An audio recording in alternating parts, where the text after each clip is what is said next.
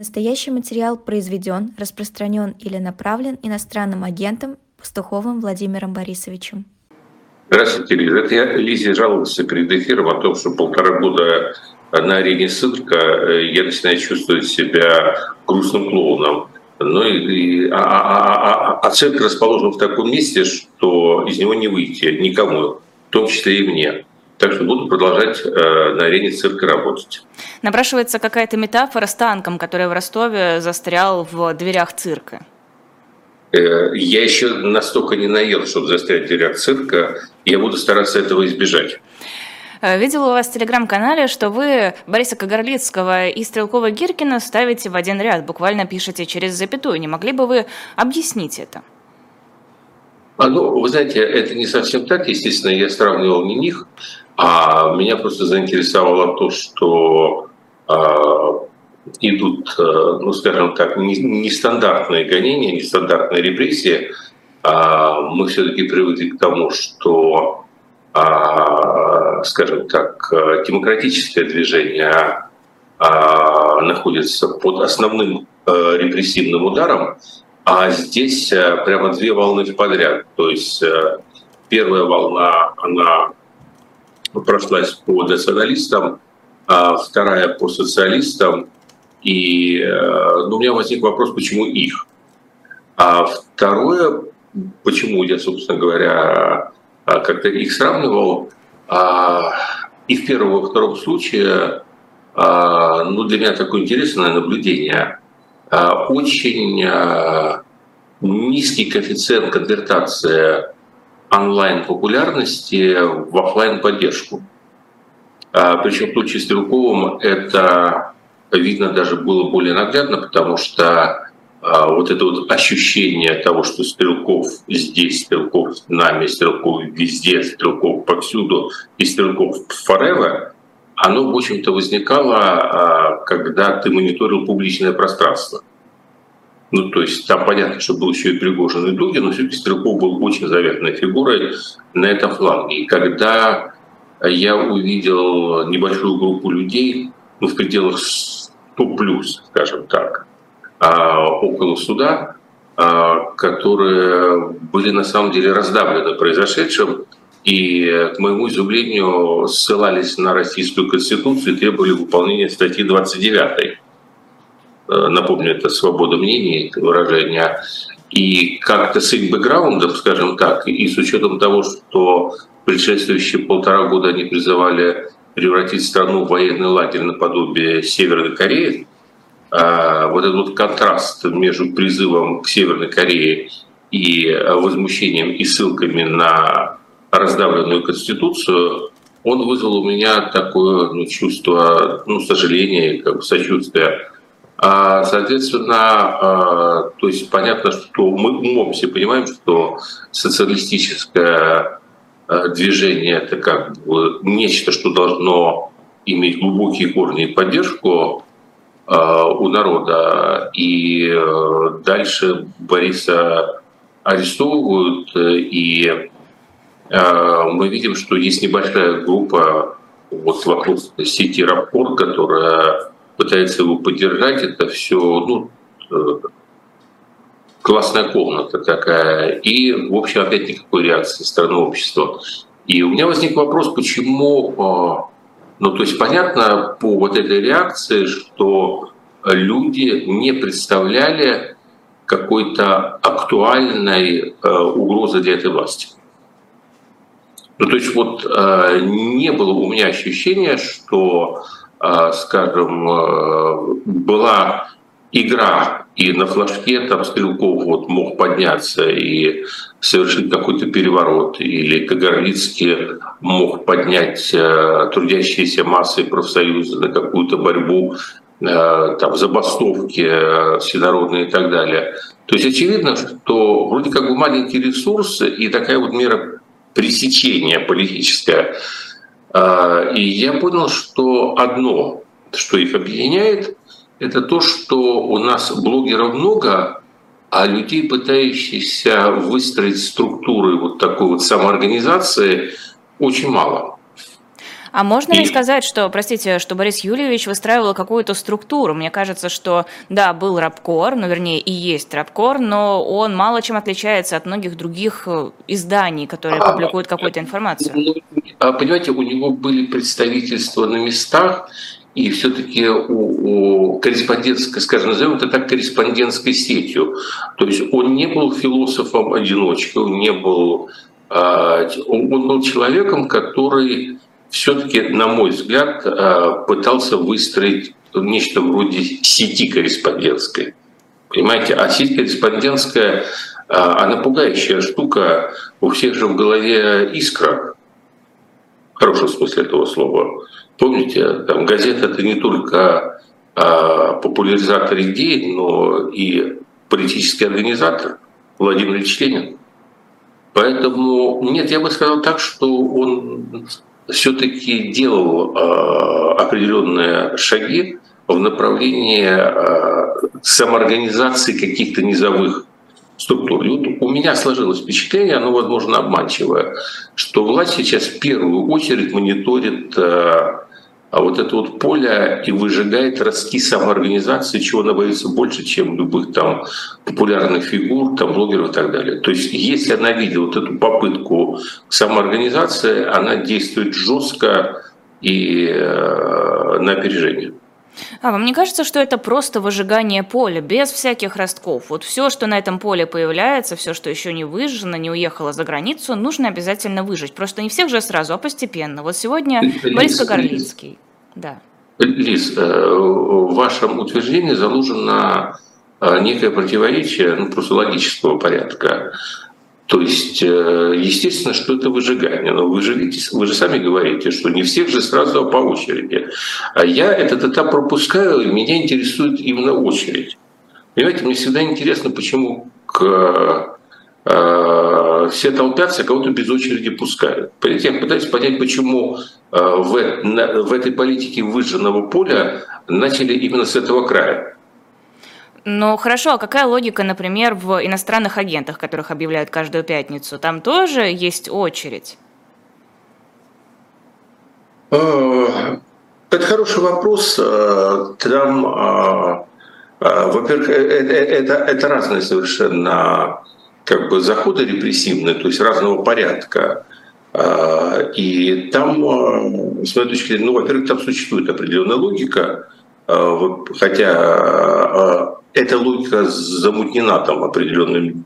То есть там очень много есть э, интересантов, которые подсказывают то или иное действие, поэтому эта логика замутнена. Часто бывает так, что у нас же народ сейчас любит в том числе счеты сводить и как бы а, кто-то на кого обижен, и какие-то случайные факторы, а кто-то делает себе карьеру, потом там есть какие-то доносы, есть какие-то требования, включите этого, включите того, ну, в основном включите, конечно. Поэтому там другая логика. Там логика а, все-таки борьбы, здесь логика борьбы с самоорганизацией, там попытка, скажем так, защитить незрелый мозг нации от враждебных идей. И, э, собственно говоря, там задача обозначить носители определенного рода идей э, в качестве некого чуждого элемента, чтобы э, не было соблазна этим идеям доверять.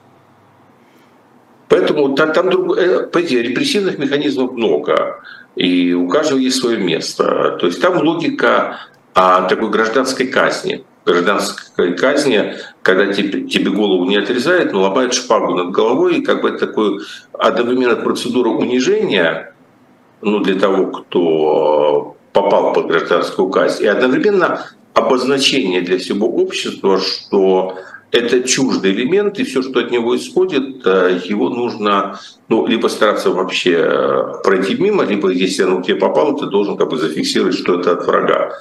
А, почему и кого туда включают? А, первоначально там была очень простая логика. Они действительно а, смотрели на носителей в основном либеральных, либерально-демократических, ну, в хорошем смысле этого слова, идей, и смотрели по популярности того или иного лица. И если эта популярность э, переходила какие-то масштабы, то тогда э, в общем, э, этого человека, этому человеку устраивали эту гражданскую казнь. А потом эта логика замутнилась. Потом эта логика замутнилась, потому что вот возникло уже такое народное движение, а давайте всех включим в иноагенты, кто нам не нравится. Поэтому, ну, ну, в принципе, логика была. Это а, опасность идей и степень популярности, рейтинг популярности их носителей. Поэтому в некотором смысле рейтинг киноагентов – это такой перевернутый, кривое зеркало популярности авторов, а, популярности разносчиков а, идей, которые государство считает опасными и чуждыми. Э, просто я почему все это сейчас раскручиваю? Ощущение, что Стрелкова, Гиркина и Бориса Кагарлицкого для какой-то статистической выборки, для определения тенденции мало. Это вполне может быть совпадением, э, но, наверное, сейчас тогда смысла об этом говорить не имеет. Спрошу лучше о том, что сейчас э, стало предметом для самых разных дискуссий. Считает ли Стрелкова Гиркина политическим заключенным? Я понимаю, что это обсудили уже все и везде, но все-таки э, в эфире, наверное, ну, проговорить это ну, стоит. Ну, понимаете, мне проще, я э, эту дилемму для себя решал приблизительно лет 25-30 тому назад. И я ее решил для себя как юрист, э, но не все граждане юристы, юристы, поэтому у них могут быть другие критерии. А понимаете, у нас была волна, волна реабилитации недореабилитированных жертв сталинского террора. Но у нас э, было какое-то количество людей, которых э, реабилитировали там, в 56-м, 65-м годах, ну то есть э, вот до а, начала такой первой а,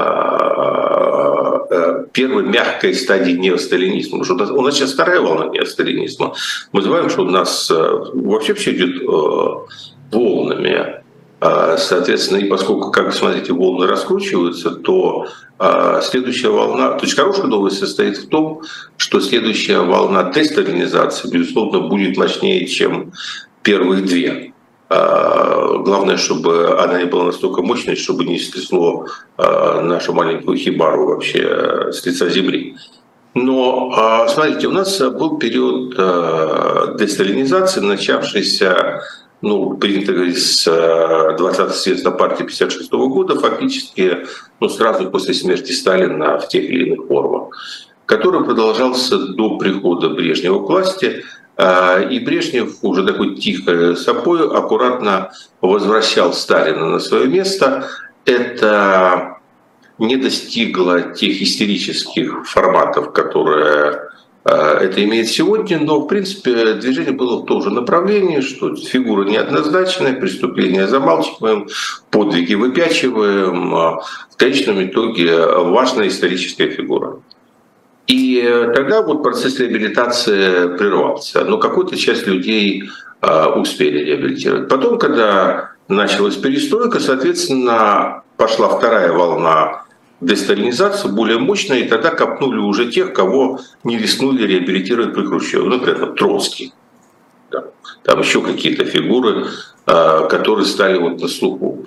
Но тут же возникла такая странная ситуация, что мы а, знали, и знаем до сих пор, что наибольше всего репрессии коснулись, собственно, самих чекистов. То есть вот из всех государственных когорт ну вот чекисты и военные – это две а, страты, которых репрессии коснулись больше всего. Я думаю, что на самом деле там каждый пятый или каждый десятый, не знаю цифры, но сталинский чекист сам был перемолот, расстрелян и выплюнут. И многие из них были ну, реальными маньяками, садистами, еще ко всему. Кроме того, что они были государственными преступниками. А, но проблема в том, что а, расстреляли их не за это. Понимаете? Их расстреляли не за то, что они фабриковали дела, не за то, что они нарушали закон, не за то, что они а, нарушали нормы правосудия. Их судили и расстреливали за то, что они являлись японскими, корейскими, американскими, английскими и прочими шпионами. они ими не являлись. Понимаете, они ими не являлись. И стал такой вопрос, что делать с Егодой и Ежом? То есть, давайте назовем вещи своими именами. Это ублюдки. Вот э, бесславные ублюдки, пользуясь э, технологией известного э, фильма. Они, безусловно, были первыми учениками, то есть наряду там со всеми остальными. Они, безусловно, заслуживают любой действующей высшей меры наказания Э, какая она есть в данный момент времени. То есть если есть расстрел, они его заслуживают, если смертная казнь запрещена, есть пожизненная, значит они заслуживают пожизненного. То есть в этом смысле нет вопросов, нет оправданий. Но их не судил суд, который может считать правосудным. То есть там не было ни Нюрнбергского, никакого иного трибунала внутреннего, там ничего подобного. То есть что можно было назвать? Их расстрелял неправосудный суд по сфабрикованному обвинению в преступлениях, которые они не совершали. И я не помню, чем дело все закончилось на тот момент, но, в общем, тогда концепция была, а, ну, что не надо реабилитировать, плохие ребята. А, и я долго думал над этим. Я понял, что реабилитировать надо.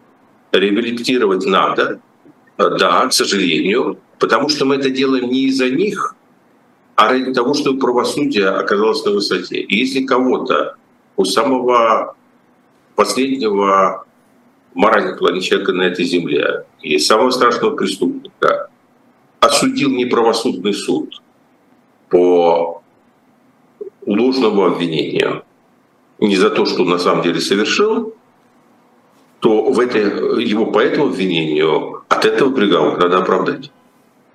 Другой вопрос, что дальше его надо было бы отдать под суду судить за то, что надо, и, может быть, приговорить к еще большему наказанию. Но поскольку речь идет о людях, которые уже давно умерли, это было невозможно. А э, вот, собственно, вся дилемма. Поэтому для меня нет вопроса в том, хороший человек Стрелков или плохой. Заслуживает он наказания или не заслуживает? Первое, он э, реально участвовал в тогда абсолютно незаконной э, диверсионно-террористической деятельности на территории другого государства. Да, он выполнял приказ, но это был преступный приказ. И у нас выполнение преступных приказов не освобождает от наказания. В дальнейшем он оправдывал эту диверсионно-террористическую деятельность. И э, здесь э, тоже необходимо и призывал к ее продолжению и так далее. Это тоже требует своей правовой оценки. Но а, по обвинению в а, критике властей и фейках о российской армии его судить нельзя. Понимаете? Поэтому в этой части он для меня, да, он политически заключенный. Не потому, что он хороший, не потому, что его оправдывают, а потому что это для меня показатель неправосудности системы. То есть его судят по фальшивому обвинению. По сути, э, полностью вся система российского суда сегодня неправосудна, поскольку у нас нет независимого суда. В этом смысле, да, он является, его судят за то, что два клана а, не поделили там между собой власть. Его судят за то, что они не разобрались там друг с другом, он представляет для них угрозу. Но его не судят за то, за что его надо судить. И поэтому он политический заключенный. Просто не каждый политический заключенный заслуживает того, чтобы э, он имел свободу. То есть его надо реабилитировать по этим обвинениям, предъявить ему другие. Вот но, вопрос. Но смотрите, есть позиция мемориала в лице Александра Черкасова, есть позиция ряда других э, публичных лиц. Буквально вот перед вами я говорила с Борисом Вишневским. И, в общем-то, какая аргументация у людей, придерживающихся противоположной точки зрения? Во-первых, он совершил слишком много преступлений, во-вторых, он же не выступал против Путина. Он не выступал против этого режима, он сидит не за это. То есть это вы не... Вы знаете, а, вы знаете, есть разное понимание, что такое либерализм, и, наверное, со всеми этими людьми оно у меня просто другое. И я а, отношусь к людям той старой закалки, которые, если не ошибаюсь, это слова Вольтера, но кто-то из слушателей меня поправит, что мне ненавистны ваши убеждения, но готов отдать жизнь за то, что вы имели право их высказывать. Понимаете, для меня, мне плевать, хороший он человек, плохой он человек. Меня интересует, чтобы Россия была страна действующего правосудия, право работающих институтов. В данном случае речь идет о том, что а, по ложному обвинению человека а, за политическое убеждение, которое мне ненавистно, арестовывают неправосудным судом, не предоставив ему по этим обвинениям возможности оправдаться. Меня не интересует качество этого человека, меня не интересует плохой он или хороший. Меня не интересует э, ничего, кроме того, что это неправосудное решение. Этот человек находится там за свои убеждения. Э, я уважаю при этом право Черкасова, Вишневского и всех остальных э, либералов 90-х годов э, придерживаться своей точки зрения. Но, может быть, мы оказались э, в том положении, в котором мы оказались, потому что, наверное, с 90-х годов они приблизительно так рассматривали э, либерализм. Да, я знаю, что точка зрения существует, э, у нее есть свои аргументы, у меня другие аргументы, и я не настаиваю на том, что моя позиция истина э, в последней инстанции, но для человека с профессиональным юридическим образованием это единственная возможная, на мой взгляд, позиция. А, давайте поговорим о губернаторских армиях, которые будут создаваться теперь в России и с юридической точки зрения, и с какой-то аналитической, к чему может привести создание отдельных воинских подразделений в регионах, которые будут, видимо, подчиняться именно губернаторам. А, ну, а, мне, с одной стороны, понятна ну, логика этого решения. У этого решения, так сказать, два отправных пункта. Главный основной отправной пункт – это то, что произошло в Белгородской области. То есть э, мы, по сути, ну, возрождаем э, что-то вроде института казачества. Вы имеете в виду диверсионные группы? Да, я имею в виду то, что Белгородская область оказалась, по сути, беззащитной, когда Украина стала платить той же монетой э, за агрессию. То есть, э, я не знаю, называется, я не знаю, что такое диверсионная группа. Э, я знаю, что подразделения, которые так или иначе находятся в подчинении э, вооруженных сил Украины, пусть они называются как-то иначе, стали атаковать территорию Российской Федерации, переходить, переносить боевые действия на эту территорию. Там, что такое, в моем понимании, диверсионная группа – это когда там 4-5 человек забрасывал глубокий тыл противника, это такой там август 44 понимаете? Это не август 44 это вполне себе укомплектованные части переходят в границу и атакуют населенный пункт. Какая это диверсионная деятельность? Это приграничная война. Такой нормальный, обычный ответ э, э, традиционно российского государства на подобного рода вещи, э, он всегда был в создании скажем так, приграничных э, армий, таких добровольных.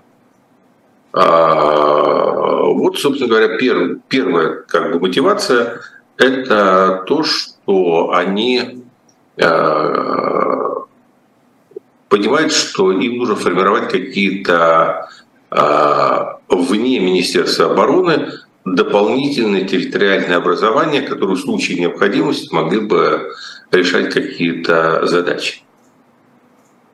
Второе. А, они а, обожглись а, делать это путем создания вот таких вот частных военных компаний, куда они набирают всякого рода запасников, отставников и просто желающих, э, и э, делают из них э, ну, военизированные, подчиняющиеся там, частным лицам структуры, которые решают вот эти вот задачи. Потому что вдруг выяснилось, что эти частные армии могут ну, очень далеко отклоняться в сторону от тех задач, которые перед ними ставят. И поэтому они решается, что они, по сути, создавая вот такую вот как бы получастную военизированную структуру, замыкают ее на губернаторах. Ну, вроде как бы все в порядке здесь.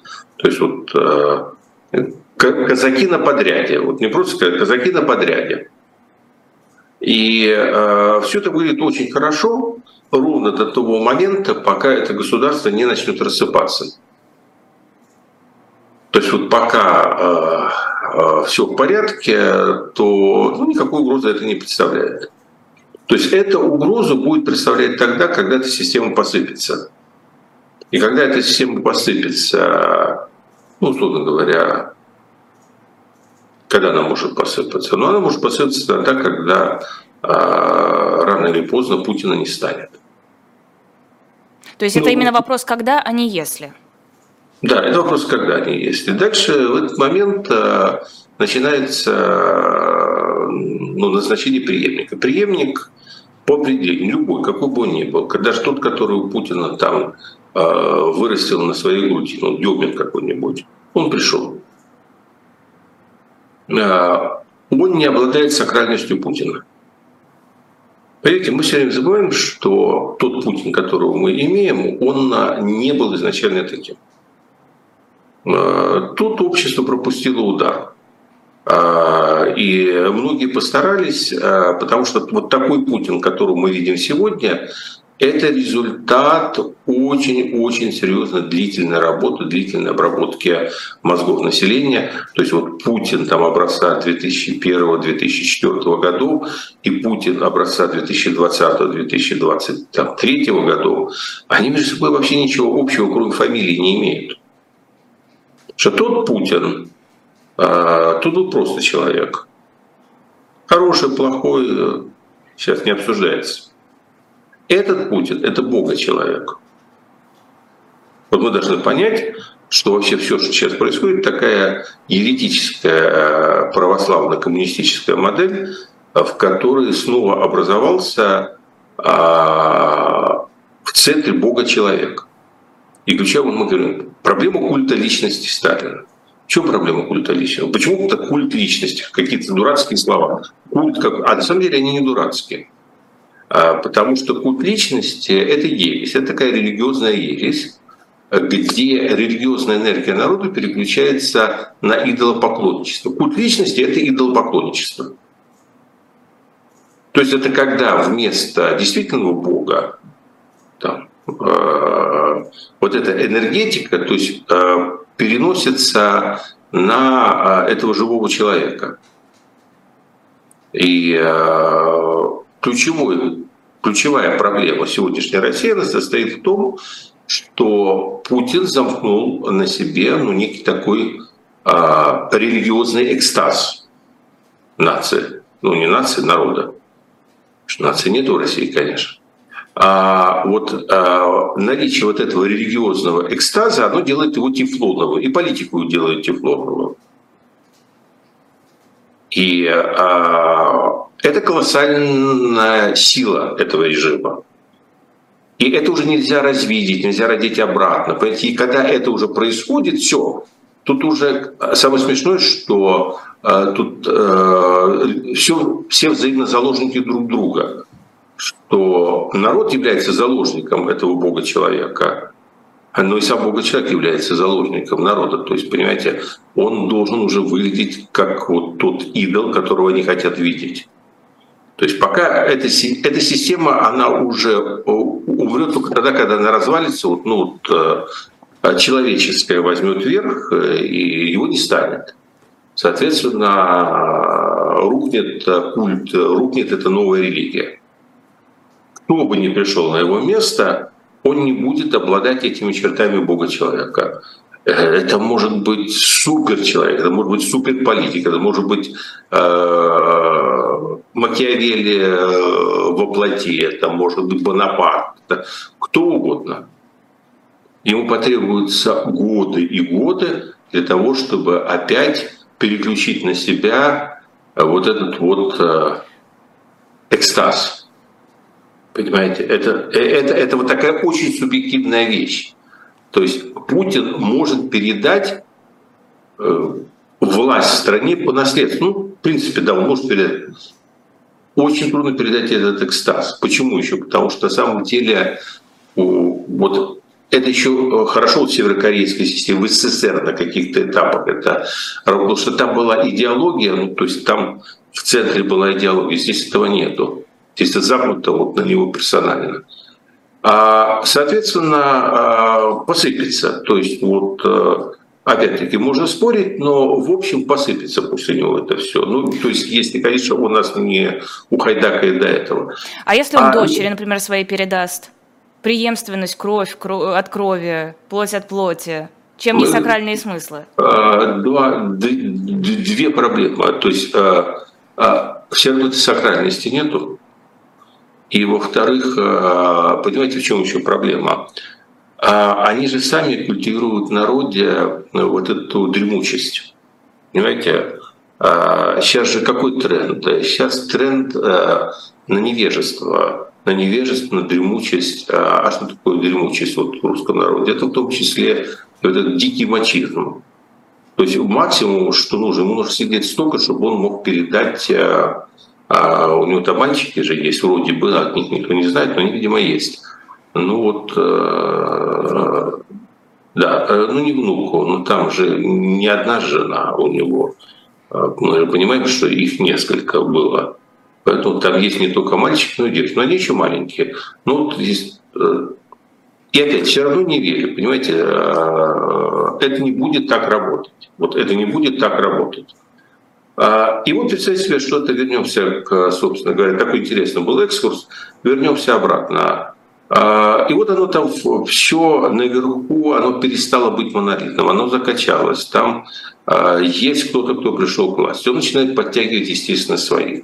Чтобы подтянуть кого-то в том очень уже плотном пространстве, которое там наверху власти сложилось, значит, кого-то надо отодвинуть. Ну, допустим, там Путин, а, условно говоря, может как-то соединять Ротенбергов, Тимченко, а, там, Шувалова, там еще каких-то людей.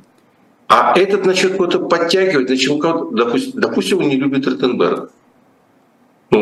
Это, это пример, он может их любить, но, допустим, вот он конкретно этих Ротенбергов не любит. Пока был Путин, это мерило. Дальше он начинает это двигать. Им надо что-то, они, они хватают, они не хотят уходить, они что-то просто, э, им говорят, подвиньтесь, они подвинутся. Нет, они начинают искать, кого, за кого сказать, ну, за Патрушева сказать, за Патрушева младше. И вот начинается, оно там сыпется. А на местах сидят губернаторы, и что вы думаете, они будут молча наблюдать, как э, он придет и скажет, э, ну хорошо, вот этого, этого, этого мы снимаем, потому что у меня тут есть свои люди, дружбаны. Я их привел с собой из стула, они у меня все были вице-губернаторами, теперь я их сделал губернатором Липецкой, там, Тверской, Тамбовской, еще каких-то областей, они у меня, они мои. А, то есть, если, конечно, наверху Путин, но они молча уйдут под шахоз. А если наверху черти что из сбоку бантик, это я не уйду. Ну как не уйдешь? Ну просто не уйду. А почему? А у меня вот народ вышел на улице. Ну вот как в Хабаровске. У меня народ требует, э, чтобы меня оставили. Я не буду уходить. Это я сейчас твой народ разгоню. Ну как опять в Хабаровске хотели. А вот тут появляется, ну ты разгони, конечно, но ты не забывай, что у меня есть небольшая губернаторская частная армия. И что он будет делать? Ну, на а, маленькую губернаторскую армию найдется большая армия конце а концов, Росгвардии а, разрешили а, гораздо больше а, знаете, средств. А большой армии на всех губернаторов не хватит. Ну так можно парочку раскатать. А, не, а, а, а вы уверены, что эта армия захочет в эту войну вступать? Ну что, Росгвардия, думаете, не захочет? Мне кажется, она за президента да. за президента. Росгвардия, Росгвардия тогда будет защищать саму себя. Ее первым будут чехвостить. Кто вообще сказал, что эта Росгвардия будет подчиняться, ну, хорошо, золото встанет сам. Тогда все Министерство обороны будет. Понимаете, мы э, на самом деле, понимаете как, мы не очень себе представляем, а, в какую кроличью нору э, мы сейчас залезли. То есть нам все время кажется, что вот э, все будет так вот вечно. Оно вечно не будет так. Ну, то есть, опять-таки, оно может все накрыться медным тазом и раньше, и очень печально, но если вот так оно все дотянет до того момента, э, ну, это будет такой полный распад государственной ткани. Потому что вот ничего работать не будет. Не будет никакой и Росгвардии единой. Понимаете, эта Росгвардия, она хороша. А, есть одна особенность такого русского сознания. А, тут любят сильных. Тут любят сильных. И пока вот наверху вот эта вот сила ощущается, они все берут под козырек. Как только они заподозрят, что наверху силы нету, они слиняют. Ни Росгвардии не будет, ни Министерства обороны не будет, ничего не будет. Потому что стержень исчезнет. Поэтому потенциально, ну что можно сказать, потенциально вот эта вот мера сейчас, она понятна. Никаких последствий сегодня, завтра от нее там не будет. Если кто-то ожидает, что завтра небо упадет на землю от создания этих губернаторских армий, э, ну не упадет оно, ну, там много еще успеет натворить. Но это все накапливается, это все накапливается. И это все вот такие э, камушки, Э, которые потом будут разбрасывать, когда придет время. Вот придет время разбрасывать камни. И вдруг выяснится, вот этот тот большой камень, который будут разбрасывать, и э, о него споткнется государство в том числе. Хотела бы с вами этический вопрос обсудить. Сейчас все обсуждают историю с украинской фехтовальщицей и российской фехтовальщицей. Э, украинская после своей победы отказалась э, пожать руку, что, в общем-то, прописано в регламенте российской спортсменки, выставив перед собой саблю, после чего российская спортсменка еще около часа прождала, э, надеясь, что все-таки руку и пожмут. Этого не произошло, и отстранили украинскую спортсменку от соревнований, сняли ее с этого турнира. Э, естественно, дискуссия. Кто-то говорит, что российская спортсменка в данном случае выступила как провокатор, кто-то говорит, что э, не пожимать э, руки сопер... руку сопернику – это тоже, в общем-то, не камильфо. А вы что думаете об этой ситуации? Ну, я первый раз не слышу от вас. Давайте так, первая реакция, а, она не бывает правильной иногда, поэтому давайте скажем так, это моя первая реакция. Моя первая реакция состоит в том, что э, в управлении, ну, ассоциации, федерации, там, фехтования, не знаю, какого рода это были соревнования, на каком уровне, э, ну, где-то они так или иначе э, контролируются, видимо, той или иной международной федерацией фехтовального спорта, ну, не очень умные люди. Эту ситуацию легко было предвидеть. В общем-то, украинская сторона говорит, что они даже предупреждали, что украинские спортсмены да, это, это, да, эту ситуацию легко будут предвидеть. Уже достаточно того, что ну, методом компромисса мы достигли ситуации, что украинские спортсмены принимают участие в соревнованиях, где э, принимают участие российские спортсмены, насколько я понимаю, в основном выступающие под нейтральным флагом. Я не знаю, в данном случае э, спецтоварищица из России выступала под нейтральным да. флагом. Да, ну, скорее всего, да, потому что иначе это было бы невозможно. А, мне кажется, что просто делать вид, что этой войны не существует, а, что не существует этого ожесточения сердец, и только не скажите, что незаслуженного а, ну, невозможно. А, мне кажется, что вот этот вот компромисс о том, что они уже участвуют в одном соревновании, это предел того, что сегодня можно достичь. Вынуждать их публично, а, знаете, как дети, это э, мизинцем, там, мирись, мирись, мирись и больше не дерись, ну, это верх глупости. Не то время, не та цена, не те жертвы. То есть надо было эту ситуацию предвидеть, и это правило, э, правила пишутся для того, чтобы их корректировать. Это правило на данном этапе допустить его исключение и не сталкивать их лбами, и не создавать эту ложную ситуацию. Потому что была создана ложная ситуация, когда у каждой тут свое достоинство, и кто-то один этим достоинством должен был там поступиться. И ну, видит Бог, а, что в условиях, когда при всем при том мы не можем а, жертву агрессии и агрессора поставить на одну сторону, я был противником решения Украины не участвовать в соревнованиях, в которых участвуют русские спортсмены, поэтому в той степени, в которую Украина поменяла это решение, я считаю его разумным. Я также считаю разумным а, не требовать от украинских спортсменов, чтобы они сейчас, если они этого сами только не хотят, бывает же личные отношения, другой взгляд на вещи, а, чтобы они а, демонстрировали вот эту вот показушную, никому не нужную дружбу и любовь. Понимаете, не то время. Я считаю, что надо было изменения внести. Я считаю, что и российская спортсменка принципе могла проявить большую гибкость и понимание. И в этой ситуации не стоять, как вы говорите, часто с протянутой шпагой, а понять, что другого человека, понять эту ситуацию, пожать плечами и уйти. И это было бы гораздо более достойно. Ну, вот не знаю фактуры, ну, потому как вы рассказали, такова моя реакция. Но я постаралась рассказать максимально точно и при этом да. лаконично. Да не, не, это не претензия к вам, я просто говорю, что а, вот на слух моя реакция такая.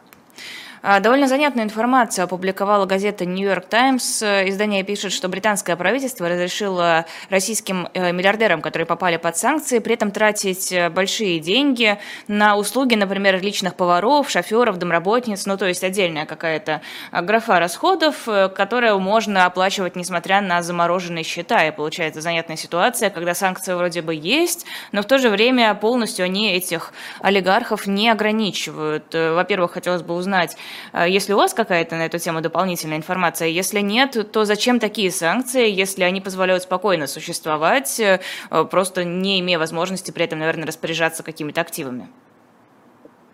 Ну, во-первых, они не существуют спокойно. А у них э, заморожены огромные активы, которыми они не могут теперь распоряжаться свободно. А, а то, что, то, чем им дают распоряжаться, они в этом отчитываются и а, таким образом а, а, как бы правительство соответствующей страны уверено твердо и четко в том, что эти деньги не идут на поддержку российского правительства, не идут на скрытое лоббирование, не идут на цели войны, не идут на цели косвенной поддержки войны. Э, при этом как бы основная часть их э, довольно гигантских состояний, она остается в замороженном виде и распорядиться ими полноценно, ну, в той части, в которой они находятся в банках и в юрисдикции тех стран, которые поддерживают санкции, распорядиться ими полноценно они не могут. Теперь дальше. Понятно, что это санкции, которые на них наложены э, политические, но это не санкции, которые предполагают, что эти люди должны сидеть на хлебе и воде. Поэтому общий принцип состоит в том, что в отношении определенной части денег, вот именно не актива, какой-то части денежной массы, которая нужна для того, чтобы они могли продолжать жить, если они не хотят уехать обратно в Москву на территории того государства, где их это застало, а, им, им выделяются деньги, они продолжают этими деньгами пользоваться. А, я бы не хотел смешивать две темы. Я бы не хотел смешивать э, такое нормальное социалистическое, я бы сказал, левое чувство о том, что хорошо было, чтобы вообще богатых людей не было, а еще лучше видеть их э, живущих э, всех на одну зарплату Э, рабочего а с, собственно говоря, э, санкциями, э, связанными с войной и поддержкой путинского режима.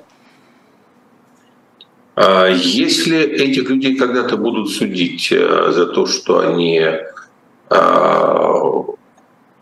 способствовали, скажем так, какими-то незаконными действиями созданию этого режима, и судом будет доказано, что они несут уголовную ответственность за это, то будут наложены соответствующие уголовные санкции, их имущество будет экспроприировано, и соответствующим образом они тогда будут э, жить, может быть, так, как многим мечтается. Но пока этого суда не было. Пока это политические санкции, которые заморозили их возможность распоряжаться активами таким образом, чтобы эти активы так или иначе не содействовали путинскому режиму ведения войны.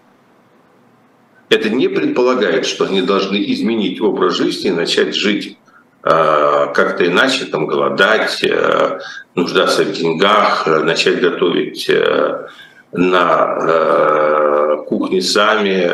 Там. Я понимаю, что многим бы этого хотелось, но это разные вещи. Понимаете? Это разные вещи. Это надо добиваться. Э, ну, голосуйте, э, приводите к власти левое правительство, меняйте налоговое законодательство. А, это разные вещи. Я не понимаю, почему вот это вызвало такой ажиотаж. Сама, сами такого рода публикации вызывают у меня раздражение. Потому что это публикации, которые апеллируют нормальным человеческим инстинктам э, нелюбви к богатым людям. Мне легко говорить, и я, и я не очень состоятельный человек. Э, на деньги, которые выделяют на месяц, я мог прожить бы всю свою прекрасную жизнь. Э, поэтому у меня здесь точно... Я, я не понимаю, почему мы должны сейчас вот это мешать в эту кучу. Ну а мотивация это, в общем-то, простая, смешивание всего в одну кучу. Вот нет бы его тогда в Россию вернуть, раз он такой неправильный. Так нет, ему разрешают жить как жил, да еще и в какой-нибудь процветающей стране, несмотря на то, что он наделал. Или не наделал, но в чем его подозревают. А что он наделал? Ну, если на него санкции наложили, наверное, в чем-то он, по мнению там, британских властей, виноват. Его, его, стоп, его наложили санкции, потому что было, было такое решение, что в отношении всей российской элиты э, надо накладывать санкции. Э, не уверен, что было самое умное решение. Э, санкции – это не решение суда в обвинении преступления, после которых там следует какое-то уголовное наказание, какое-то другое. Вот, вот понимаете, э, я не испытываю, э, я э, человек в этом смысле прагматичный. Меня, если кто-то в чем-то виноват, конкретно, а я вполне допускаю, что многие из этих людей во многом виноваты, и, и им есть что предъявить, тогда это должен решить суд соответствующим порядком, вынести соответствующее наказание, тяжести их вины. Но сейчас... Если, стоп. А если мы говорим о санкциях, которые связаны с войной, то я хочу в каждом конкретном случае видеть, как эти санкции способствуют прекращению агрессии. И если я не вижу, как они способствуют прекращению агрессии, они для меня бесполезны. А если кто-то просто хочет ну, вот, в свое понимание чувство справедливого возмездия через эти санкции реализовать, это не ко мне. Вот сейчас с Олега Тинькова сняли санкции. Может быть, теперь наконец-то начнут рассматривать и случаи остальных э, подсанкционных миллиардеров и решать, оставлять ли их под санкциями, выпускать ли их из-под санкций? Может, может. Я этого не знаю. Э, случай Олега Тинькова, он все-таки специфический. А, таких как Олег Тиньков, которые заняли столь однозначную позицию, причем сразу после объявления агрессии, их можно по пальцам пересчитать. А другие случаи гораздо более сложные. Речь идет о людях, которые хотят, э, ну, что у них в душе знает один Господь Бог, а, но они хотели бы каким-то образом отсидеться в стороне, и их максимум пока что вклада – это отсутствие активной поддержки войны. Поэтому я не ожидаю какого-то массового распространения этого прецедента, который был у Тинькова на всех остальных. Э, в Петербурге начался сегодня саммит, на котором будут присутствовать представители различных африканских стран. Судя по анонсам, на саммите будут обсуждать традиционные ценности, плохой Запад, э, вот хорошие африканские страны, хорошую Россию. В общем, никаких конкретных э, вопросов, только вот чувство единения, чувство партнерства. Вопрос, а зачем Путину такое партнерство? Вот мы видели, что он сказал, КНДР твердо поддерживает действия России, вот мы видим э, представителей африканских европейских стран, но выглядит это довольно жалко. Понимаете, там а, а, мне, пожалуй, очень трудно сказать, я не знаю фактуры, и я боюсь, э, как всегда, немного ошибиться в сторону завышения наших возможностей прищемить хвост э, этому режиму. То есть, э, с моей точки зрения, э, есть э, несколько мотиваций, по которым Россия сейчас так вывернула в сторону Африки. Ну, то есть первая мотивация чисто политически пропагандистская, понятная. То есть, а, и она больше ориентирована на внутреннюю аудиторию. Нужно показывать какие-то элементы величия и влияния. То есть это такая заместительная терапия. То есть если у нас с Западом не получилось, э, и Запад враги, то мы сейчас вот таким образом показываем населению, что на самом-то деле влияние это у нас ого-го-го, в Африке мы номер один. Э, Причем это совершенно не так, э, но ну да, то есть есть такая политическая необходимость это демонстрировать, и это срабатывает. А второй мотив, э, ну, Африка на самом деле это такой очень перспективный регион, э, за который разворачивается очень серьезная борьба. Э, Африка находилась очень долгое время под, скажем так, западным контролем. Потом туда последние десятилетия стал входить Китай очень мощно, отбрасывая Запад это такая борьба титанов. И, э, в общем, на самом деле, при любом нормальном режиме России надо было смотреть в ту сторону. Понимаете, давайте так вот. Э, если бы сейчас э, не было Путина, агрессии, войны, Россия развивалась бы своим ходом. Нужно ли ей было бы заниматься Африкой? Ну да, безусловно. То есть это, это действительно перспективное направление, и там надо было бы работать. Другой вопрос, а, а, как и каким образом, это сейчас не мои компетенции обсуждать. Поэтому это вот такая вторая причина. Третья причина, а, особенно сейчас, когда Россия находится в такой полуизоляции, ей нужны такие разумные рынки сбыта ну, той продукции, которую она сейчас в состоянии производить, и которую никуда, как бы, вроде как в Африку сейчас не засунешь. Поэтому тоже есть мотивация. Поэтому для меня нет ничего удивительного в том, что Путин а, пытается компенсаторно нарастить африканское и азиатское направление, это нормальное инстинктивное его движение. Другой вопрос, что подача этого всего пиаровская, она смехотворна, что использование этого всего, этого всего вот в этой логике, мы всех там порвали как тузик грелку, это не соответствует действительности, но э, не надо воспринимать э, эти вещи как плоские. Понимаете, они не плоские, они сложные, там много э, разных слоев. Спасибо огромное. Это был Владимир Пастухов в эфире YouTube-канала «Живой гвоздь». В следующий раз, я надеюсь, уже вернется Алексей Венедиктов и будет этот эпичный батл, который мы наблюдаем в других эфирах. Но пока время прощаться. Нет, Лиза, вы знаете, мне с вами очень хорошо. Мне без этического батла очень комфортно. Вот периодически вот вернется Алексей Алексеевич, да, а вернется Алексей Алексеевич, мы с ним побатлим немного, а потом я попрошусь к вам опять. Э, есть, кстати, еще нечто символическое в том, как э, потемнело у вас картинка, как плавно погрузилась а, в ночь. Понимаете, и, э, да, просто за окном стало темнеть, а я, я уже не мог встать в процессе эфира для того, чтобы зажечь свет.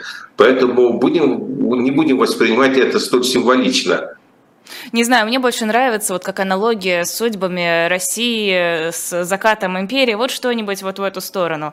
А, подписывайтесь на нас, ставьте лайки, э, колокольчики на YouTube канал, на телеграм-канал Живого Гвоздя тоже заходите. Конечно, телеграм-канал Владимира Пастухова к вашим услугам, там всегда интересно, подробно, очень люблю читать, вот честно, от всей души рекомендую. shop.diletant.media, где можно купить э, книги, журналы, футболки, в общем, все, что вы захотите для того, чтобы нас поддержать. После нашего эфира сразу два часа с Дмитрием Быковым. Э, сначала программа «Один», а затем рубрика «Урок литературы», лекция по Высоцкому. Так что тоже я бы на вашем месте не переключалась. Всем спасибо и всего доброго. Лиза, спасибо большое. Всего доброго.